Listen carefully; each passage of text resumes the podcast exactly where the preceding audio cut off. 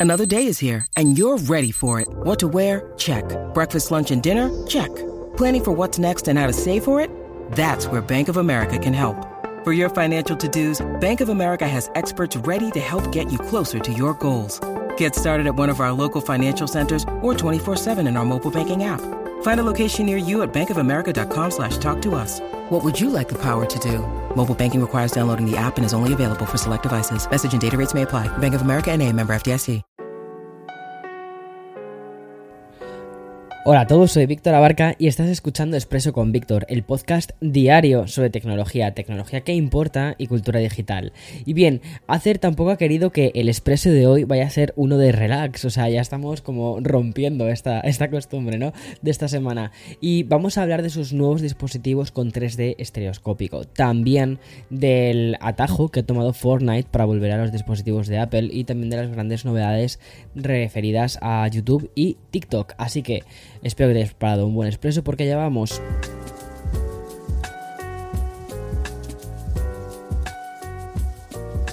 Creo que actualmente no hay ninguna empresa tecnológica que no tenga algún tipo de servicio de suscripción, porque incluso una empresa como Nvidia, a la que todos estamos asociando pues al, diseño de la producción de las tarjetas gráficas, se ha querido sumar a esta especie de competición con otros servicios como los de Google Stadia, Apple Arcade, Microsoft Xcloud, es decir, estos servicios de videojuegos en streaming. Además, excepto, bueno, espera, eh, Apple Arcade no es en streaming, eso te lo descargas. Y mm, eh, muchos de estos se ejecutan, ¿vale? Como por ejemplo sucede con Microsoft Xcloud y también con Google Stadia, se ejecutan en servidores ajenos, externos y mm, con un mando pues jugamos con, ellos pues a distancia. Hoy precisamente el servicio de juegos en la nube de, de Nvidia es noticia y lo es porque gracias a su existencia los usuarios de Apple van a poder jugar a Fortnite. Tras varios meses de pruebas en fase beta, el título, ese título de Battle Royale que fue desarrollado por Epic Games está disponible para a los usuarios del servicio de suscripción de GeForce Now. Desde hoy se va a poder jugar a través de Safari en, iOS y mm, es un juego, recuerda que Apple eliminó de su App Store, también lo hizo, ¿vale? Google, en agosto del 2020 y fue ahí cuando comenzó otra Battle Royale. En este caso fue el caso judicial entre Epic Games y la propia Apple. Y el detonante, ya lo sabes bien, o sea, Epic decidía mm, de, o sea, quería que, o sea, saltarse las reglas de la App Store en cuanto a cómo se podía hacer las microtransacciones del juego y agregó un link de pago directo. En ese momento Cupertino tomó la decisión de eliminar Fortnite tanto del iPhone como del iPad y después, seguido a esto, también lo hizo Google de su Play Store. Precisamente en este mismo mes de mayo otro servicio de videojuegos alojados en la nube como mm, Xbox eh, Xcloud ya abrió una senda para que los dispositivos de Apple y Google también tuviesen acceso de nuevo a Fortnite. Y bien, de manera algo más rápida quiero que la crisis de fabricación de los chips sigue teniendo sus, sus consecuencias. Y la última la acabamos de conocer gracias al informe financiero que ha publicado Xiaomi. Y es que la empresa china ha registrado su primera disminución trimestral que achaca también a las restricciones provocadas por el COVID. En esta escasez global de componentes hay compañías que parecen notar algo menos la crisis, pero no es el caso de Xiaomi porque paralizaron las ventas de los teléfonos inteligentes. El considerado como mayor fabricante de teléfonos inteligentes de China, es así como además como se catalogan ellos mismos, ve a competidores como Samsung y Apple aumentando su presencia en el mercado chino. Y por esto Xiaomi ha notificado ventas de 10.900 millones de dólares entre enero y también marzo, es decir, un 4,5 0,6% menos que el año anterior. Y esta semana de, de, calma ha tenido, mm, pues ya lleva dos grandes chispazos, porque como te dije ayer, nos enfrentamos a unos días de transición, pero que iba a tener un par de lanzamientos bastante potentes, de esos que te despiertan como si fuesen dos tazas de café, así como boom, arriba. Y si ayer tuvimos los nuevos auriculares de Sony, hoy tengo que hablarte de Acer.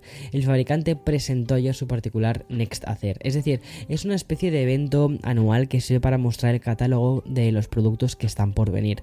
Y lo que está por venir es bastante interesante porque más allá de los ordenadores portátiles, Acer ha captado nuestra atención gracias a una nueva línea de dispositivos que tienen 3D estereoscópico, dos pantallas 4K orientadas al mundo de los videojuegos, al, al gaming y mm, con un peso inferior al kilo y medio, pero sobre todo que ofrecen el efecto 3D sin necesidad de llevar las típicas gafas con las que viste Avatar en el cine. Y bien, la línea Spatial Labs View eh, Spatial, Spatial, Spatial Labs View, madre mía, qué lío de nombres, eh, sale en el mercado con 15,6 eh, pulgadas y la posibilidad de, convertir todo el contenido que se emite en dos dimensiones, pasarlo a 3D directamente. Pero además, este 3D estereoscópico, a ver, este 3D estereoscópico es parecido a lo que teníamos en las Nintendo 3DS, o sea, es bastante curioso. Eh, lo que pasa que, claro, está todo evolucionado, ¿vale? Van a funcionar como monitores para que te una idea, 4K con un brillo de 400 nits y una cobertura de color de Adobe RGB del 100%. Tanto Spatial Labs View como el modelo Pro no tienen aún una fecha fijada de salida, aunque se espera su lanzamiento para algún momento del verano. Ya aunque aún no está disponible el precio, no esperes nada inferior a los 1700 dólares. De hecho, 1700 dólares me parece hasta poco para ese tipo de tecnología. Y una última sorpresa por parte de Acer, porque esta gama de productos 3D estereoscópico no se ha limitado a dos monitores, también ha llegado su gama de ordenadores portátiles, tanto ordenador Predator Helios 300 Spatial Labs como el Predator Triton 300 SE.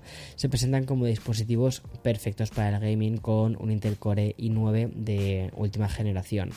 Y mm, Van a tener además, como te contaba antes, estas pantallas especiales de 3D estereoscópico sin gafas en más de 50 juegos. O sea que pinta bastante bien.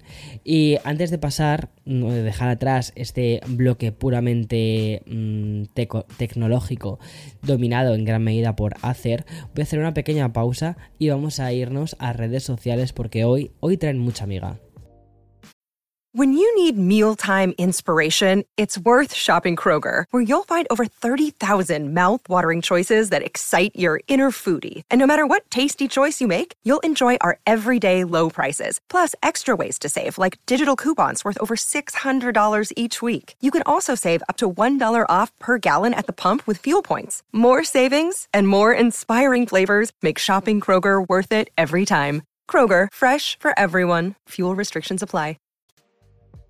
Bien, como te contaba antes de este pequeño, de esta pequeña pausa atrás, un bloque más puramente tecnológico que ha sido dominado por Acer, tengo que hablar de las grandes principales plataformas que están dando día a día sentido a nuestra vida digital. Y sí, hablo de Twitter, hablo de YouTube, hablo de TikTok, pero vamos a ir por partes. Primero, y muy brevemente, ¿vale? Quiero hacerme eco de la llegada de Twitter Spaces a Android. Estaba disponible desde el pasado otoño en, en iOS. Bueno, pues Spaces es la herramienta que permite a los usuarios ver una lista donde aparecen diferentes chats de audio, salas activas que vamos a poder filtrar según los intereses que tengamos. Y según han informado desde Twitter, la versión Android está en fase de pruebas.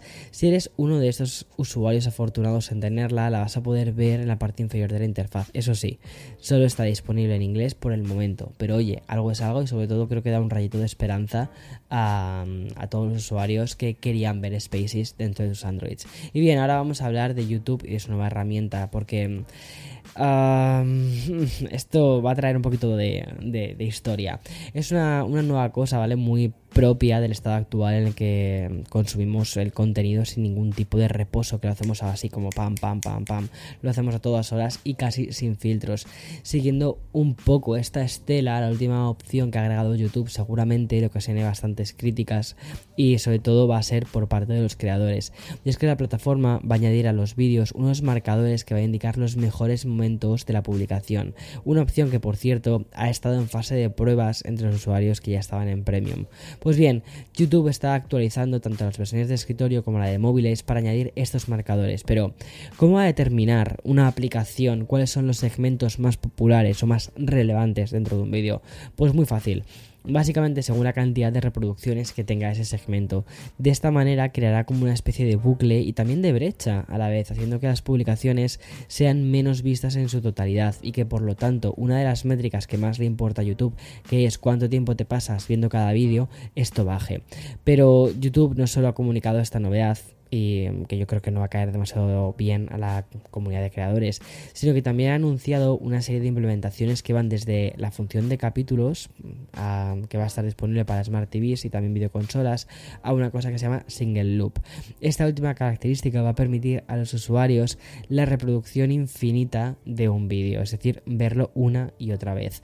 Creo que esto va a estar bastante bien, por ejemplo, para, para vídeos de gatos. Ya está, yo tendría en loop un vídeo de gatos. Y en lo que YouTube ha anunciado una herramienta que puede ser bastante práctica para los usuarios, pero no tan positiva para los creadores, irónicamente TikTok ha realizado otro tipo de anuncio. Bien, la aplicación de origen chino ha implementado una nueva función que lo que hace es, eh, dar créditos a los creadores que, inspiran a otros. Como ya sabes, TikTok al final es una aplicación, o es una plataforma, mejor dicho, que está muy dada a la inspiración, por no decir al plagio. Ya sabes, vídeos con bailes, playbacks, gags cómicos que suelen ser replicados por otros creadores y que vemos una y otra y otra y otra vez. Bien, pues TikTok lleva enfrentándose a esto desde hace bastante tiempo e incluso el año pasado vio cómo se originaba una huelga de TikTokers que buscaba protestar por estos plagios. Pues la plataforma ha perfilado esta nueva herramienta de búsquedas y un botón que se va a añadir, próximamente y que lo que va a hacer es eh, o te va a permitir etiquetar y también mencionar y acreditar el vídeo en el que se inspiró la publicación que, estás viendo. Y TikTok va a agregar esa publicación como una mención en el pie de la, publicación, de la foto. Y va a notificar al creador de turno en plan de, oye, que te han em, hecho este vídeo que es similar al tuyo. Bueno, es curioso, vamos a ver cómo termina funcionando todo esto. Pero, pero es que eh, TikTok es de locos. O sea, la cantidad de contenido duplicado que hay, o al menos el mismo contenido, los mismos gags, las mismas bromas, una y otra y otra y otra y otra vez, es que es brutal. En fin, hasta aquí todas las noticias de hoy, 19 de mayo del 2022. Mañana más y mejor. Así que, chao, chao.